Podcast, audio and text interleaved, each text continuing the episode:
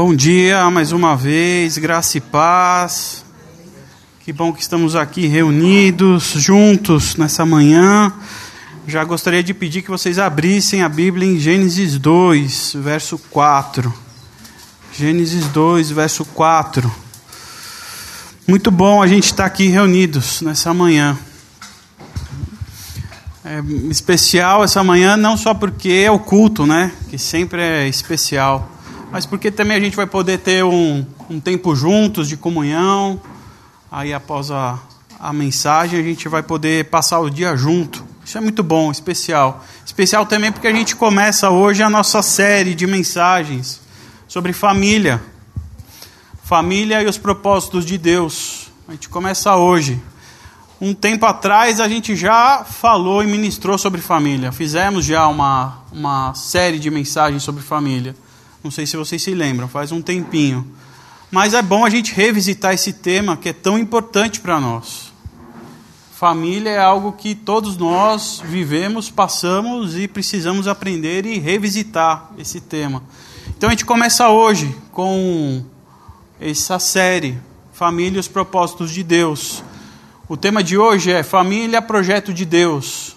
Semana que vem é Famílias Disfuncionais. Família disfuncional. A outra semana, dia 15, família abençoadora. No dia 23, a gente vai pular, a gente vai interromper porque vai ter o acampar dentro. Então a gente vai interromper a série e a gente só volta dia 29 com o tema Família, Igreja, Unidade. Então a gente tem aí um mês inteiro para a gente pensar, refletir sobre esse tema que é tão importante para nós. Amém? Então vamos ao texto, a leitura do texto. Gênesis 2. Eu estou na versão A Mensagem e a, na mensagem ela começa no versículo 15, 5, desculpa. Mas quem não está acompanhando na mensagem, ela é a partir do verso 4, tá bom? Vamos lá. Quando o Eterno fez o céu e a terra, antes mesmo que nascessem as plantas ou os arbustos, o Eterno ainda não havia feito chover sobre a terra, e não havia ninguém para cultivar o solo. Toda a terra era irrigada por fontes subterrâneas. O Eterno formou o homem a partir do pó da terra e soprou em suas narinas o fôlego da vida. E o homem passou a ter vida, tornou-se um ser vivo. Então o Eterno plantou um jardim no Éden, no lado leste, e ali pôs o homem que já havia acabado de criar. O Eterno fez que nascessem da terra árvores belas e de todo tipo, que forneciam alimento. E no meio do jardim estavam a árvore da vida e a árvore do conhecimento do bem e do mal. Do Éden corre um rio que irriga o jardim e dali se divide em quatro. O primeiro chama-se Pison e corre desde Ávila, lugar em que há ouro. O ouro dali é excelente qualidade. O lugar também é conhecido por causa de uma resina de cheiro adocicado e das pedras de ônix. O segundo rio chama-se Gion e corre desde a terra de Cush. O terceiro chama-se Tigre e corre pelo lado leste da Síria. O quarto rio é Eufrates. O Eterno levou o homem para o jardim do Éden, para que cultivasse o solo e mantivesse tudo em ordem. E o Eterno ordenou ao homem: você tem permissão para comer de qualquer árvore do jardim, menos da árvore do conhecimento do bem e do mal. Dessa não poderá comer. No momento em que comer dessa árvore, você morrerá. E o Eterno disse: Não é bom que o homem fique sozinho. Farei alguém que o ajude e faça companhia a ele. Então o Eterno formou do pó da terra todos os animais do campo e de todos os pássaros do céu e levou-os ao homem para ver que nome ele daria a cada um. Eles seriam chamados pelo nome escolhido pelo homem, qualquer que fosse. E o homem deu nome ao gado, aos pássaros do céu e os animais selvagens, mas não encontrou nenhum ser vivo que pudesse ser sua companheira. O Eterno fez que o homem caísse num sono profundo. Enquanto ele dormia, tirou uma das costelas dele e preencheu o lugar com carne. O Eterno usou a costela que havia retirado do homem para formar a mulher. Então apresentou-a ao homem E o homem disse: Até que enfim, ossos dos meus ossos, carne da minha carne. Seu nome será mulher, pois foi feita do homem. Portanto, o homem deve deixar pai e mãe e unir-se à sua esposa, e os dois se tornarão uma carne. O homem e a mulher estavam nus, mas não sentiam vergonha. Vamos orar mais uma vez? Deus é muito bom, Pai, estarmos juntos aqui, como igreja, como família, reunidos em Seu nome, Pai. E eu quero te pedir nessa manhã que o Senhor venha mais uma vez ministrar os nossos corações, ministrar a nossa mente. Eu quero pedir que o Senhor venha se manifestar através de nós, através de todos nós aqui nesse dia, para que nós possamos sentir a Sua presença e diante da Sua presença nós não saiamos iguais, saiamos diferentes, porque o Senhor é um Deus que transforma os nossos corações que o Senhor venha nos falar, ministrando através da Sua palavra, ministrando da, através da Sua vontade, Pai. É em nome de Jesus que nós te pedimos. Amém. Bem, família. Família é um tema que é muito caro para Deus. Ah, sem dúvida nenhuma, a família é algo que Deus criou, como nós vimos no texto. É algo divino é algo com um propósito, é algo que é um projeto de Deus. E a família, como dizem, é a célula fundamental de uma sociedade. Família é uma célula fundamental de uma sociedade. Ela é fundamental porque a partir da família, todas e quaisquer outras instituições nasceram da família. Isso é tão verdade que Deus, antes mesmo de criar a igreja, criou a família. A família é a primeira instituição criada. E ela é a célula fundamental para todas as demais famílias. É um assunto importante, por essa razão a família custa caro para Deus. Custa caro para Deus e merece toda a nossa atenção. Mesmo que a gente já tenha falado sobre família, e mesmo que eu venha aqui repetir algumas coisas, é necessário que a gente tenha que prestar atenção em relação à família. É um assunto importante. Quais os propósitos de Deus para a família? Uma pergunta para vocês. Qual o projeto de Deus para a família? Outra pergunta para vocês. Eu tenho absoluta certeza que essas respostas, ou essas respostas a essas perguntas, há 15, 20 anos atrás, essas respostas elas seriam muito parecidas, semelhantes. Hoje eu já não tenho tanta certeza. O que é uma família? Acredito que essa pergunta, essa resposta, perdão, difícil de ser respondida hoje, se dá com essa dificuldade porque o mundo mudou. O mundo não é mais o mesmo. Hoje a gente encontra dificuldade para definir o que é uma família. Pelo menos do ponto de vista social e da sociologia. Há tantas configurações do que pode ser uma família que a gente acaba se perdendo. As pessoas não conseguem mais definir com certeza o que é uma família. Há tantas formas de se formar uma família que não, a gente não consegue mais.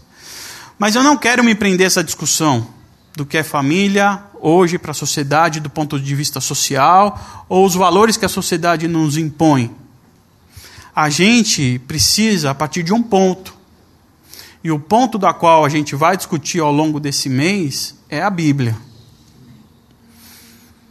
Então, assim, existem muitas configurações de família, e eu quero me ater ao que a Bíblia diz sobre família, e não sobre o que estão dizendo aí. Somos cristãos, seguimos a Cristo, e Cristo segue os preceitos bíblicos. Por isso que nós lemos Gênesis 2, que conta a história da primeira família, do primeiro casal. Então, estou querendo partir desse ponto. Gênesis 2, a partir do verso 4. É interessante a gente perceber que em Gênesis 2, há um Gênesis 1 e Gênesis 2, para muitos são considerados um poema. Moisés, o autor da carta de Gênesis, da, da, perdão, do, do livro de Gênesis, quando ele escreve Gênesis 1 e Gênesis 2, é como se fosse uma poesia para muitos estudiosos.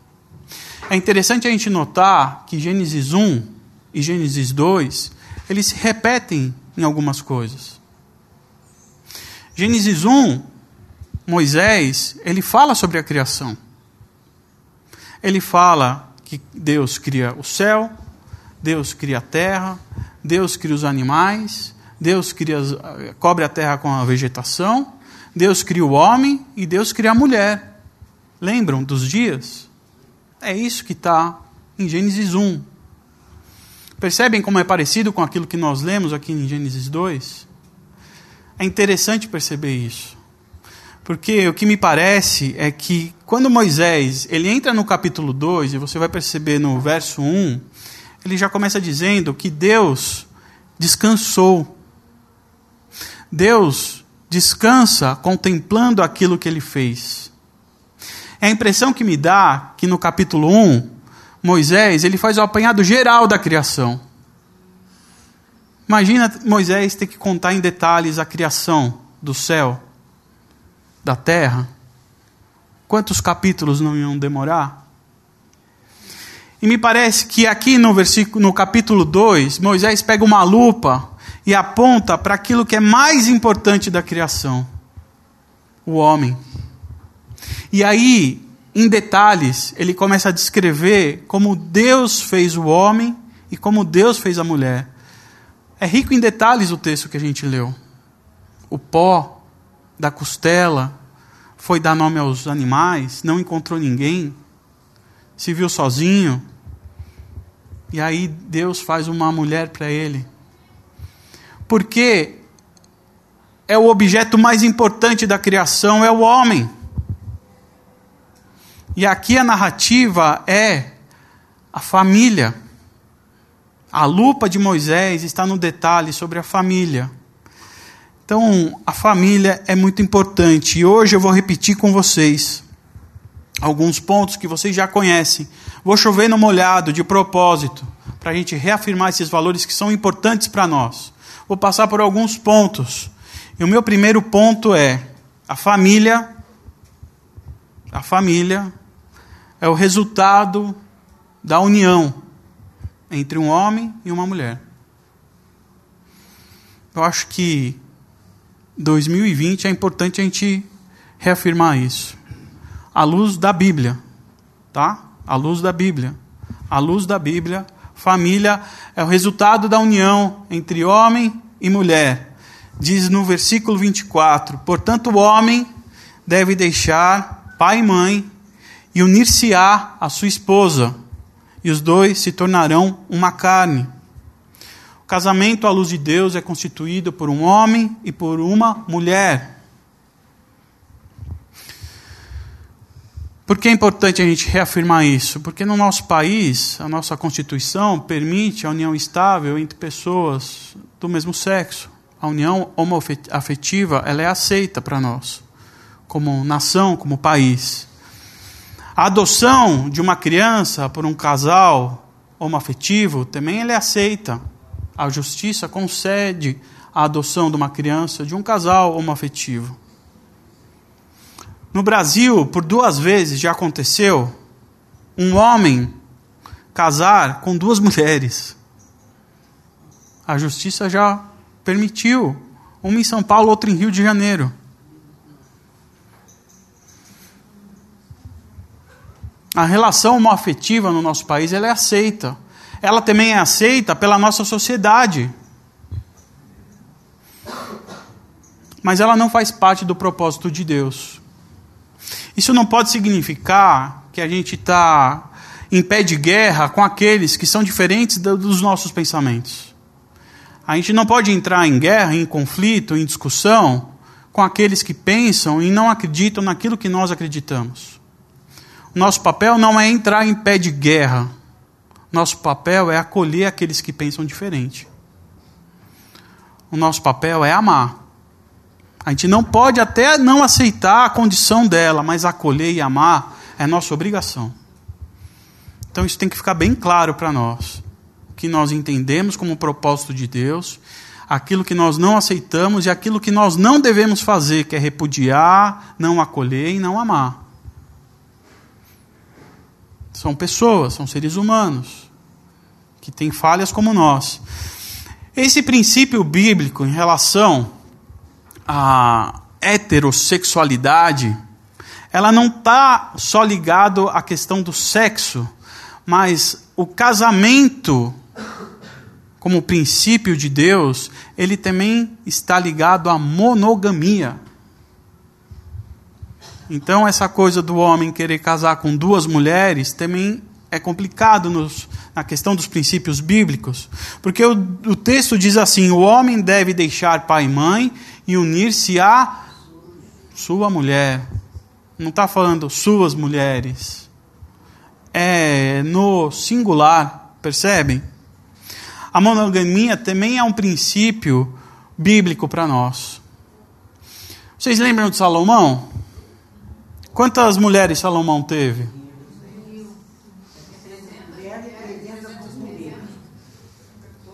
Setecentas mulheres, trezentas concubinas. Fazendo a conta, ele podia ficar dois anos e sete meses sem repetir mulher.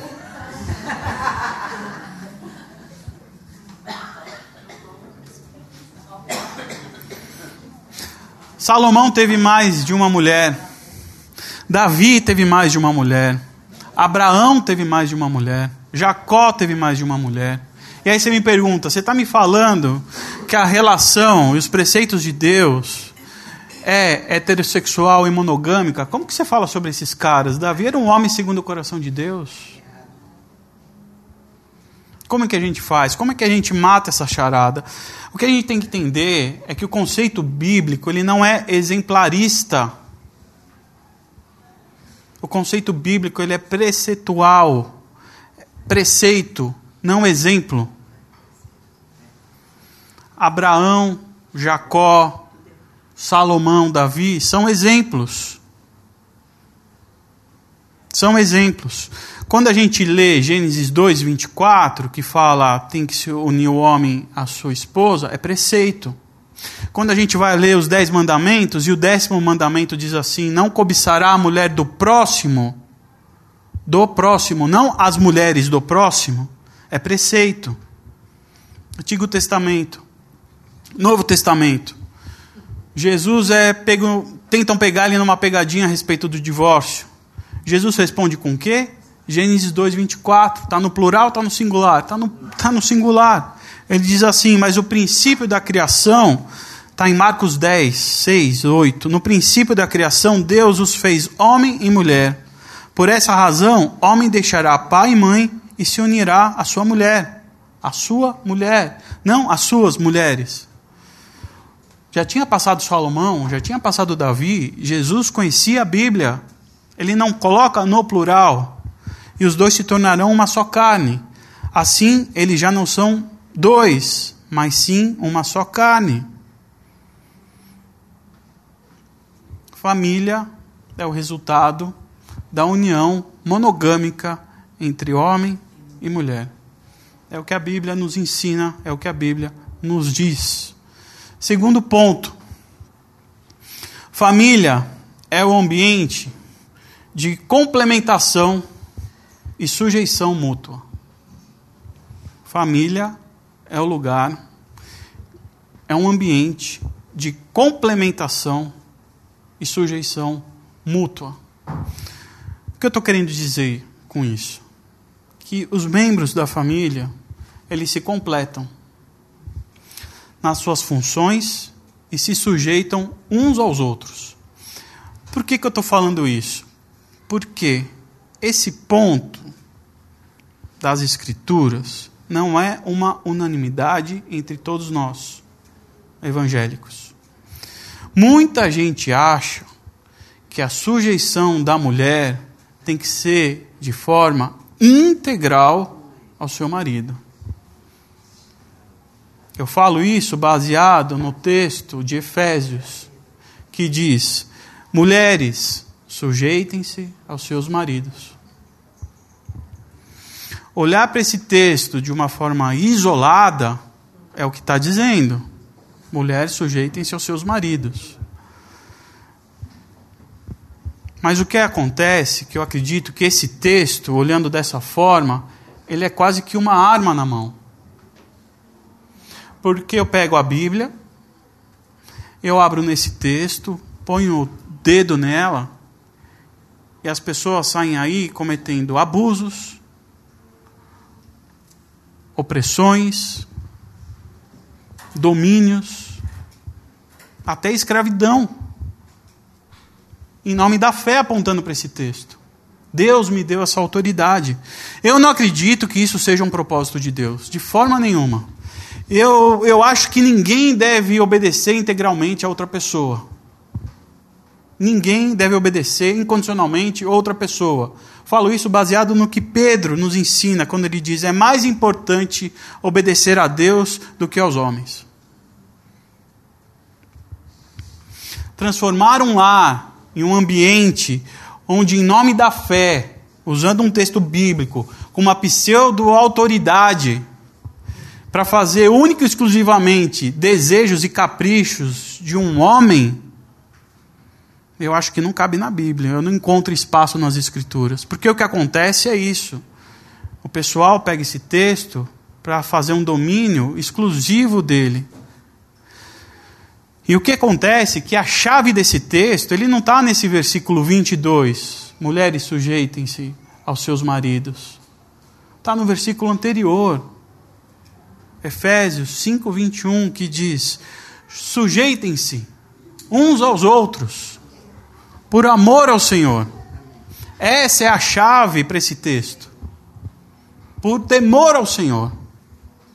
Sujeitem-se uns aos outros, por temor ao Senhor.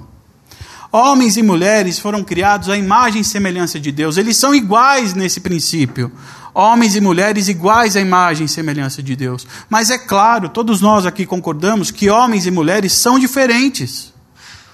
Cada um com o seu papel cada um com a sua função, cada um com a sua responsabilidade. Todas elas se complementam. Todas elas formam um time, uma equipe, uma só carne. A sujeição uns aos outros se dá em relação a essa complementação que um tem que oferecer ao outro, e não um exercício de domínio. De sim, Senhor, não me bata, abre muita brecha para isso, é doentio.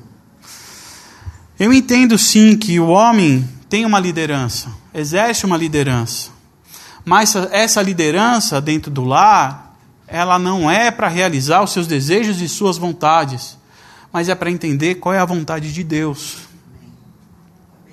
E a liderança de um homem, ela não está só para dizer faça isso ou faça aquilo. A liderança de um homem tem a ver com a responsabilidade que ele tem com Deus. Porque quando Deus vai olhar para a família, sabe de quem ele vai cobrar? Do homem. Sabe essa igreja aqui?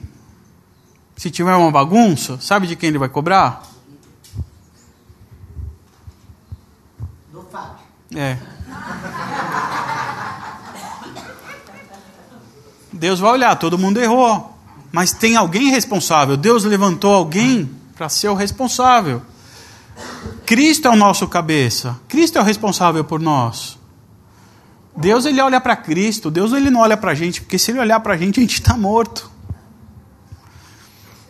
É essa sujeição que a Bíblia fala. É dessa sujeição que, que Deus quer que a gente tenha. E sabe qual é o nome disso, gente? É parceria. Parceria no casamento é a melhor palavra que define a nossa relação. Parceria. A gente tem alguns atletas aqui.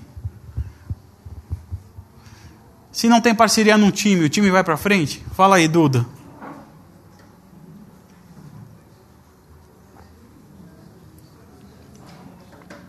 Se numa parceria as expectativas não tiverem alinhadas, se numa parceria os sonhos não tiverem alinhados, se numa, se numa parceria as perspectivas não tiverem uh, uh, com um propósito, com um objetivo, o time não funciona. Não vai para frente. Qual o seu sonho? Qual o seu objetivo? Seu marido, a sua esposa participa? Casamento é parceria. Parceria é fazer tudo aquilo que a gente inclui a nossa família. Essa semana uma pessoa, fiquei sabendo, ela não veio falar comigo, mas é uma pessoa que recebeu uma proposta de emprego, que vai precisar mudar de uma cidade. Está no emprego, recebeu uma proposta dentro do emprego que talvez tenha que mudar de país, de uma cidade. Preocupou ele. Porque não é a primeira vez que a empresa faz esse convite. Da primeira vez ele recusou. Mas vai ser difícil ele recusar uma segunda vez. A empresa quer, precisa. E vai ficar difícil profissionalmente ele recusar. Só que ele está num dilema, porque provavelmente a esposa não vai querer ir. E a fala dele é: ela tem os interesses dela, ela tem a vida dela, ela não vai querer me acompanhar.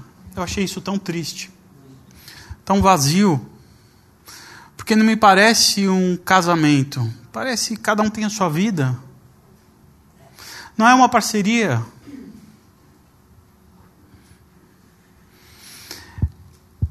Quando a gente tem um projeto, a gente precisa fazer com que a família participe. Isso é sujeição. Isso é complementação. Isso é estar junto, isso é ser uma só carne. E é isso que a Bíblia espera de nós como família, que nós, com os nossos projetos, a gente se complete. Que a nossa sujeição seja em termos de responsabilidade. Esse é o segundo ponto. Família é um ambiente de complementação e sujeição mútua.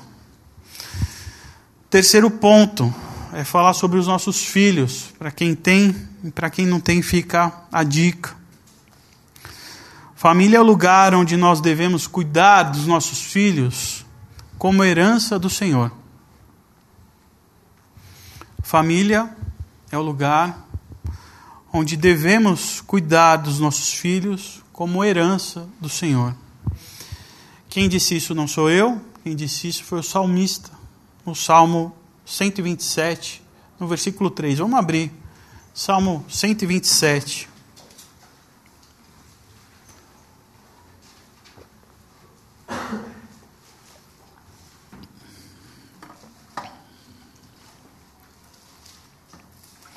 Salmo 127, versículo 3.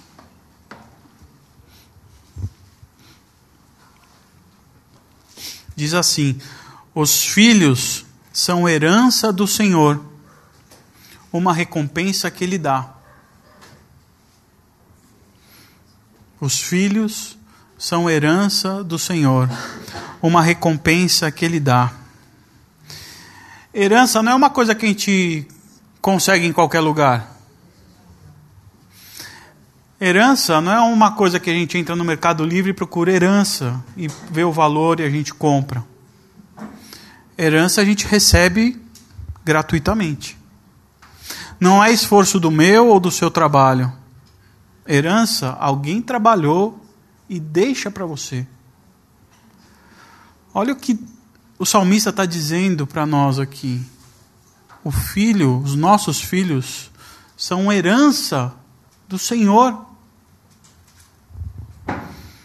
um presente de Deus, uma dádiva divina,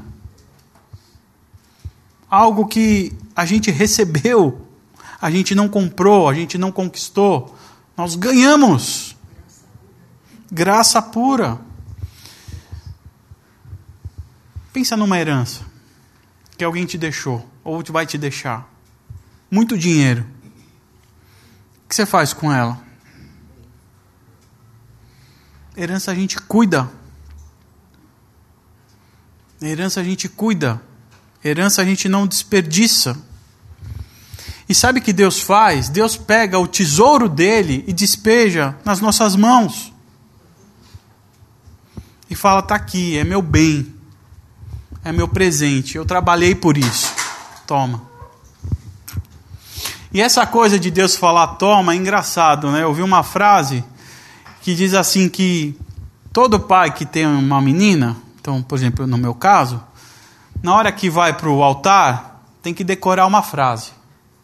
Porque a hora que estiver entregando a filha para o noivo, tem que falar uma frase. Toma, é tua. Vírgula. Cuida, é minha. Sabe o que Deus fala para gente? Toma, é teu. Cuida, é meu.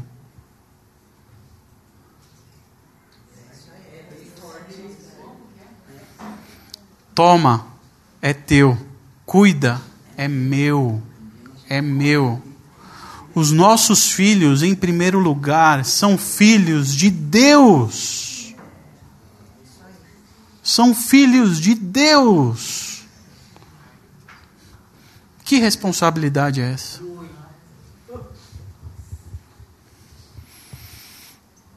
Antigamente, as pessoas queriam ter muitos filhos. Isso tem uma explicação.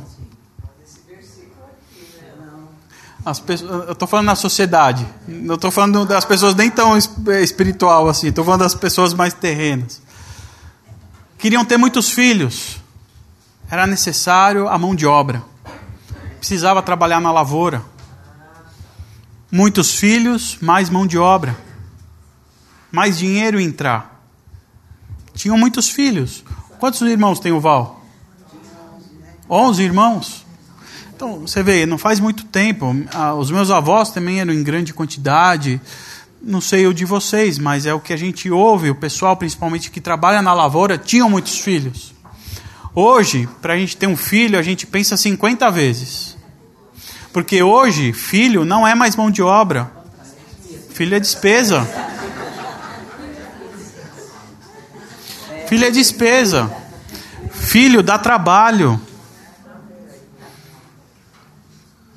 É muita responsabilidade. Escola é cara. Tudo é caro.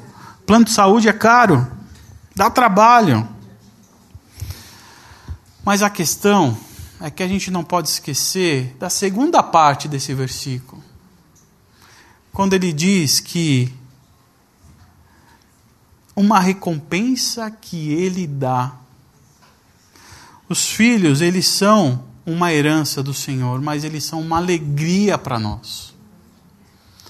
Filho é alegria, é uma recompensa, é algo que a gente não explica. confessar um pecado. Lembro que na primeira semana Maria Eduarda nasceu. Uma luta desgraçada. Chegamos aqui, a gente morava aqui ainda. A Camila não conseguia amamentar direito, ela nervosa. A gente não conseguia dormir. Eu falei, onde eu fui me meter, meu Deus do céu? Não posso nem jogar mais videogame. Eu falei, eu quero minha vida de volta. Eu falei essa frase, eu quero minha vida de volta. Triste. Mas é uma alegria. Hoje eu penso, que bobagem. Que bobagem. Você vê o sorriso dela, da Duda, da Malu, não, sabe? Não, a gente não consegue descrever o que são os nossos filhos a gente faz de tudo por eles. É um algo incondicional, mas é essa alegria que Deus coloca no nosso coração. Que é lindo demais. E eles são as nossa, os nossos filhos são a nossa herança. Herança do Senhor, perdão. Que a gente não pode cuidar de qualquer jeito. A gente não pode viver de qualquer jeito por causa dos nossos filhos eles ficam com os olhos grudados, observando o que a gente faz o tempo inteirinho. E eles vão copiando e vão copiando. As meninas têm frases completas da Camila. As minhas têm frases completas minhas, tem jeitos meus, tem jeito da completo, completo. É, é igualzinho. Eu vejo ela soltando uma coisa, eu falo, isso foi a Camila, é, essa é a Camila dizendo. Aí, esse sou eu dizendo. Porque eles nos copiam o tempo todo. E aí eu pergunto para vocês: vocês já, vocês já pararam para se fazer a pergunta, a seguinte pergunta? O que os seus filhos estão vendo na sua casa? O que, que eles estão observando? Que tipo de comportamento eles veem? Que tipo de paz? Que tipo de atitudes? Que linguajar? Se Deus chegasse para o seu filho, e aí, filho, tudo bem? Como é que está aí? Estão cuidando direitinho de você? Manda aquele relatório para mim, como é que está a vida aí? O que, que eles iam escrever? É uma responsabilidade nossa. O que, que você está fazendo com essa herança? Que história que ele iria escrever? Seu filho iria escrever do jeito que nós ou vocês estão cuidando da herança? Será que ia ser como a história do filho pródigo, que pegou a herança e gastou em vida? Desperdiçou em vida? Ou seria a história do irmão do filho pródigo, que, mesmo com a herança lá, do seu ladinho, só reclamava da vida? Que tipo de relatório seu filho vai mandar para Deus? Como tem sido a sua história com essa herança? Como você tem cuidado dessa herança? Os filhos são herança do Senhor. Guarda isso no seu coração, para que a gente tenha essa responsabilidade de cuidar de algo tão valioso que Deus confiou para nós. Deus confiou isso em nós. Ele não confiou à toa. Deus ele não vai dar o seu filho, os seus filhos para qualquer um. Ele sabe que você é capaz. Então, família é um lugar onde a gente deve cuidar dos filhos como herança do Senhor. Último ponto. Família tem que ser construída pelo Senhor. Família tem que ser construída pelo Senhor. E eu vou usar o mesmo texto do Salmo 127, versículo 1. Vamos ler juntos. Ao que está escrito. Se não for o Senhor o construtor da casa, será inútil trabalhar na construção. Se não for o Senhor o construtor da casa, será inútil trabalhar na construção. Esse eu acredito que seja o ponto mais importante do que eu tenho para dizer para vocês nessa manhã. Se não for Deus a construir a nossa casa, não vai adiantar nada. Aliás, uma família só vai ser uma família se for o Deus que construí-la. Aliás, eu acho que essa deve ser, deveria ser, a preocupação de toda pessoa que vai se casar devia se fazer uma pergunta. Meu bem, a gente já viu o casamento, a gente já viu a casa, mas espera aí.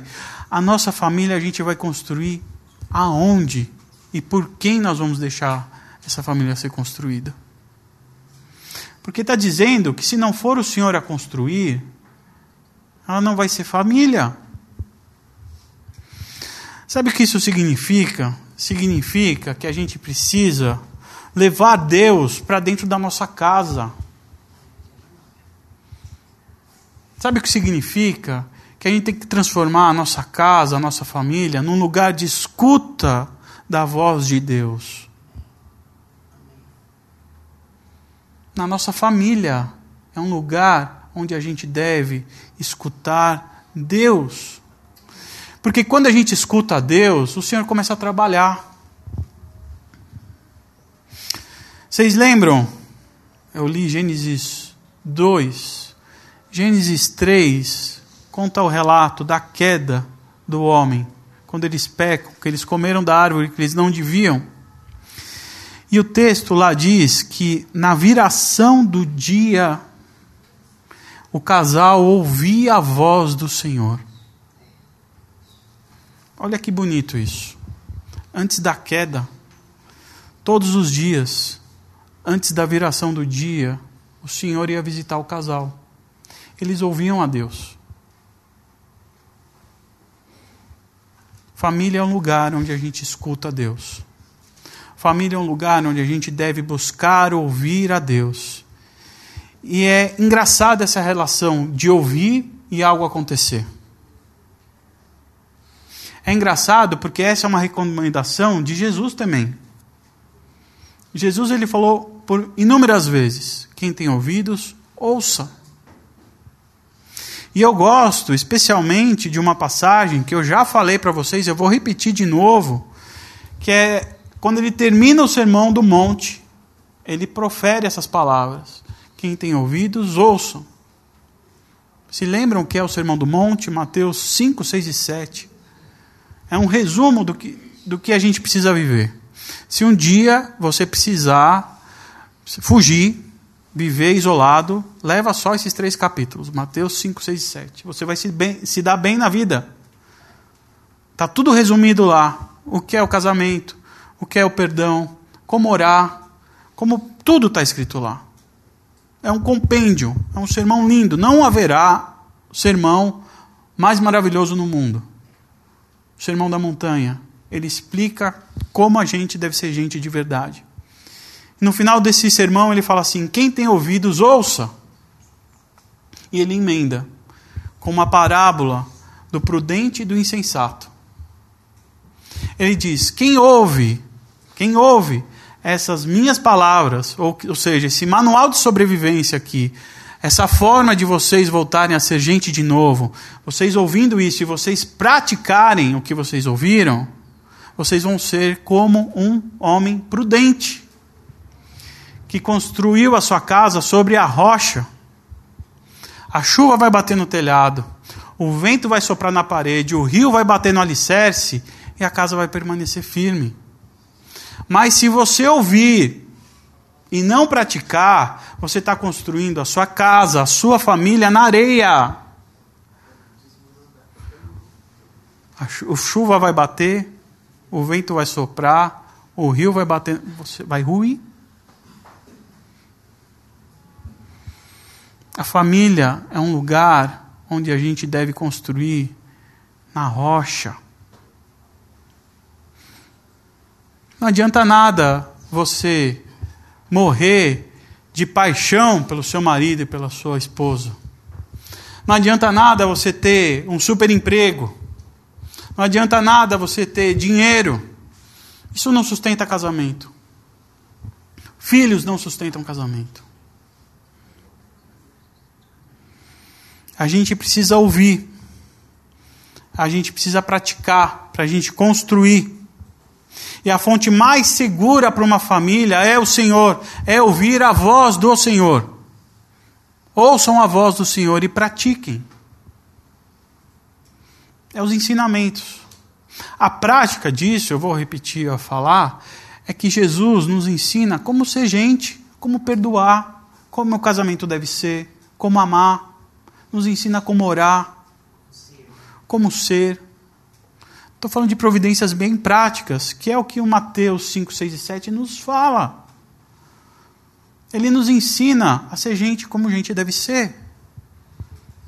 E quando a gente é gente como a gente deve ser, a gente está construindo a casa na rocha.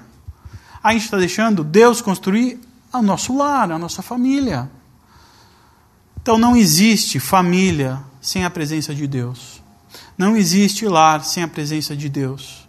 Família é um projeto de Deus porque Deus a constrói. Não adianta vir à igreja, não adianta dizimar, não adianta orar, se você não praticar, se você não deixar Deus agir na sua família. Família só é família porque Deus a constrói. Amém? Eu concluo lembrando os pontos. Família é o resultado da união monogâmica entre homem e mulher. Família é um ambiente de complementação e sujeição mútua. Família é o lugar onde devemos cuidar dos filhos como herança do Senhor. E família só é família quando é construída pelo Senhor. São desafios diários que a gente precisa estar atento o tempo todo. Família é algo caro, que custa caro, custou caro para Deus. A gente precisa fortalecer a nossa parceria entre o casal. A gente precisa ter o máximo de cuidado no trato com os nossos filhos e na nossa criação com os nossos filhos, porque eles são heranças do Senhor. E a gente precisa se lembrar sempre que quem constrói o nosso lar é o Senhor. Não é uma caminhada fácil, é uma caminhada difícil, sinto muito dizer isso. Antes da queda, como eu disse, o casal ouvia a voz de Deus na viração do dia, todo dia. Depois da queda, homem e mulher não ouviram mais a voz de Deus. Não ouviram mais a voz de Deus e foram expulsos do jardim do Éden. E aí fica muito difícil a gente conseguir ouvir a voz de Deus, né? Se a gente está fora. Mas graças a Deus por Jesus Cristo. Através do seu sacrifício, através da morte na cruz, ele nos reconcilia com o Pai.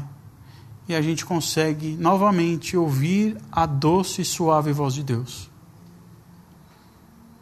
talvez você não consiga ouvir audivelmente. Eu não escuto assim a voz de Deus audivelmente. Mas sabe onde eu escuto a voz de Deus? Em vocês.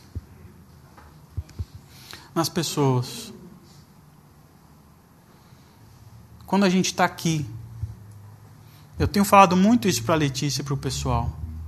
A nossa reunião aqui, ela é uma manifestação de Deus. E Deus fala. Deus fala através da natureza. E quando a gente se reúne aqui, algo acontece. Você fala, nossa, a última pregação do Kleber, ele falou quase uma hora e quinze. Que eu falei, caramba, foi tudo isso, eu nem percebi. Não foi? Foi você fala, é que Deus se fez presente.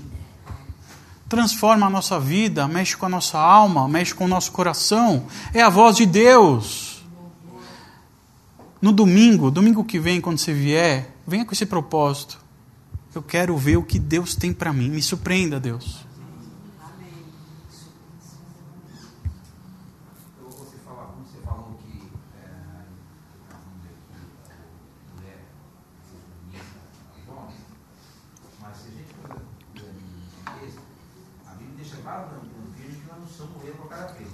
Que a gente é o quê? Não somos reis da Não entendi.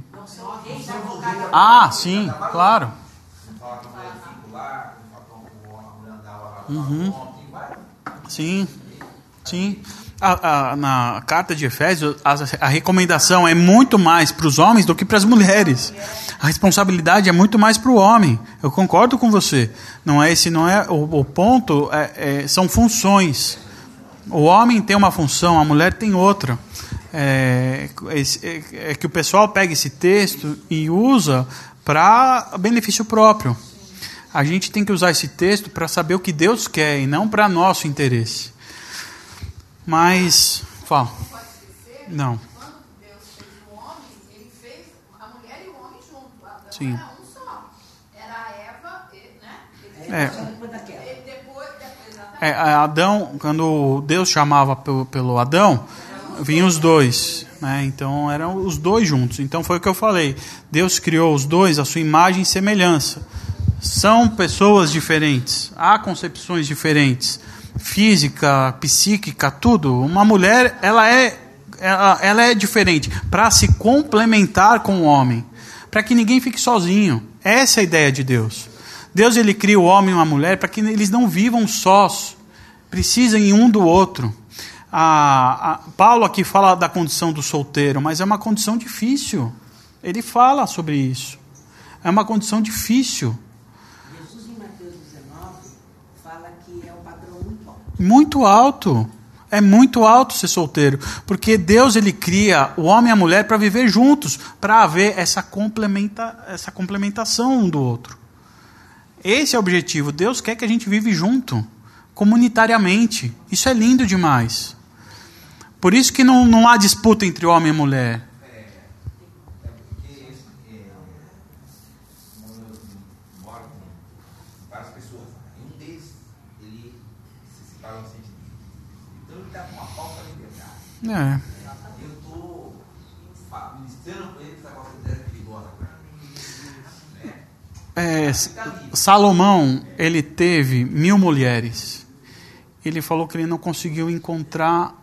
nenhuma. Nenhuma. O problema não eram as mil mulheres, o problema era ele. Seu pai teve mil mulheres. Três. A gente precisa estar em Deus o tempo todo para a gente.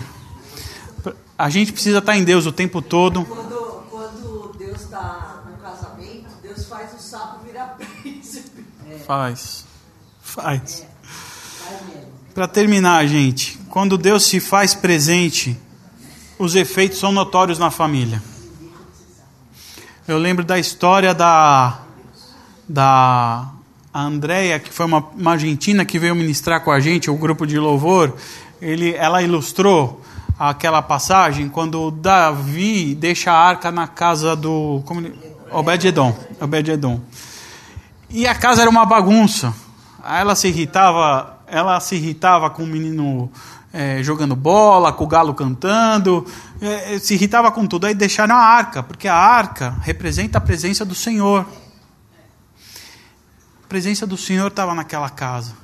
Ela fala que de repente ela começa a ouvir o galo cantar diferente, já não tinha mais campainha, o pessoal gritava na rua, era suave, muda completamente.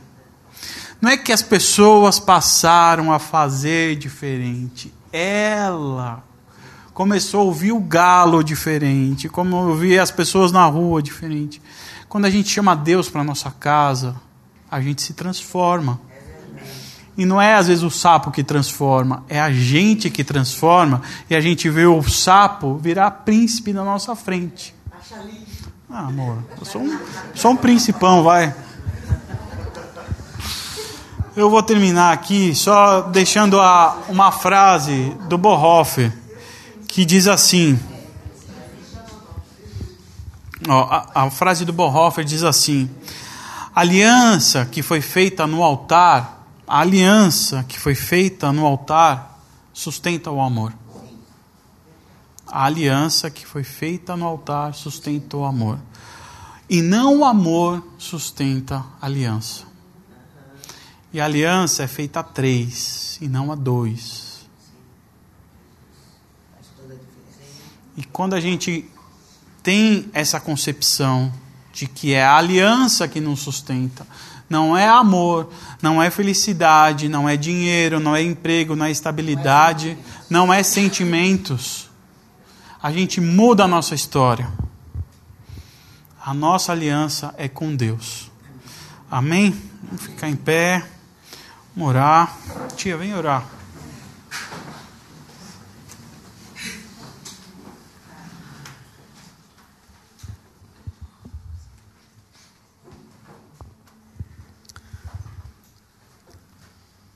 O Senhor não nos pediria algo que a gente não pudesse viver. Mas sabendo das dificuldades, como foi dito, que é muito difícil, o Senhor prometeu que estaria conosco. Que a aliança feita na tua presença, o Senhor estaria agindo em cada um participante da aliança. Senhor, muito obrigado porque o Senhor sabia que passar nesse mundo em solidão seria morte. Mas o Senhor nos garantiu na família e depois com a igreja que nós estamos em família. E em família, Senhor, um sustenta o outro. Quando um cai, o outro ajuda a levantar. Quando um fraqueja, o outro fortalece. E assim, Senhor, essa caminhada do mundo, nesse mundo, nesse caos que, está, que estamos vivendo, se torna bem mais fácil e capaz de passar. Que o teu Espírito venha ministrar nas nossas vidas em todo o tempo isso. Porque muitas vezes o sentimento parece acabar. Mas o Senhor é aquele que fortalece e renova isso a cada manhã, se necessário. Basta clamar como cantamos. E o Senhor transforma. Vem visitar cada família aqui nessa manhã, Senhor. Mesmo aquelas que não vieram, visita. Renova os votos. Refaz o pacto que haja lembrança da disposição do coração quando estava na tua presença, dizendo que iria até o fim. Queria até o fim, não importasse as circunstâncias, mas iria até o fim. Então, o que depender de si, a disposição é caminhar, é estar junto.